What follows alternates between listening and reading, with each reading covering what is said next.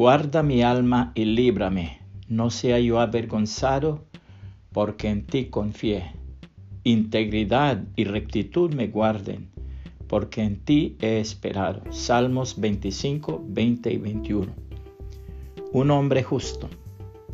Alejandro el Grande, que a sus muchas cualidades reunía la de su profundo amor a la justicia, fue en cierta ocasión incitado vivamente por su madre a que condenase a muerte a un hombre que había tenido la desgracia de caer en el desagrado de aquella. Habiéndose negado con firmeza el hijo a complacerla, ella le dijo, Recuerda que soy tu madre y que por lo tanto me debes hasta tu misma existencia.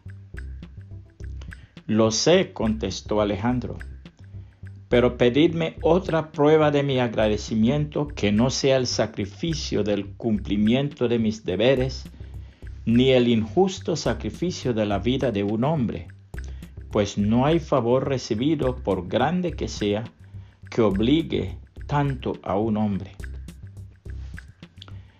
La palabra dice, Jehová, ¿quién habitará en tu tabernáculo? ¿Quién morará en tu monte santo?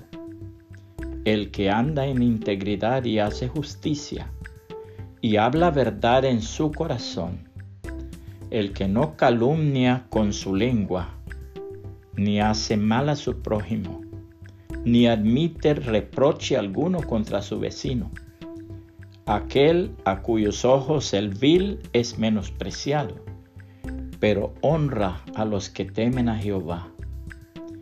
El que aún jurando en daño suyo, no por eso cambia. Quien su dinero no dio a usura, ni contra el inocente admitió cohecho. El que hace estas cosas, no resbalará jamás. Salmos 15, 1 al 5 puede compartir este mensaje y que el Señor Jesucristo le bendiga y le guarde.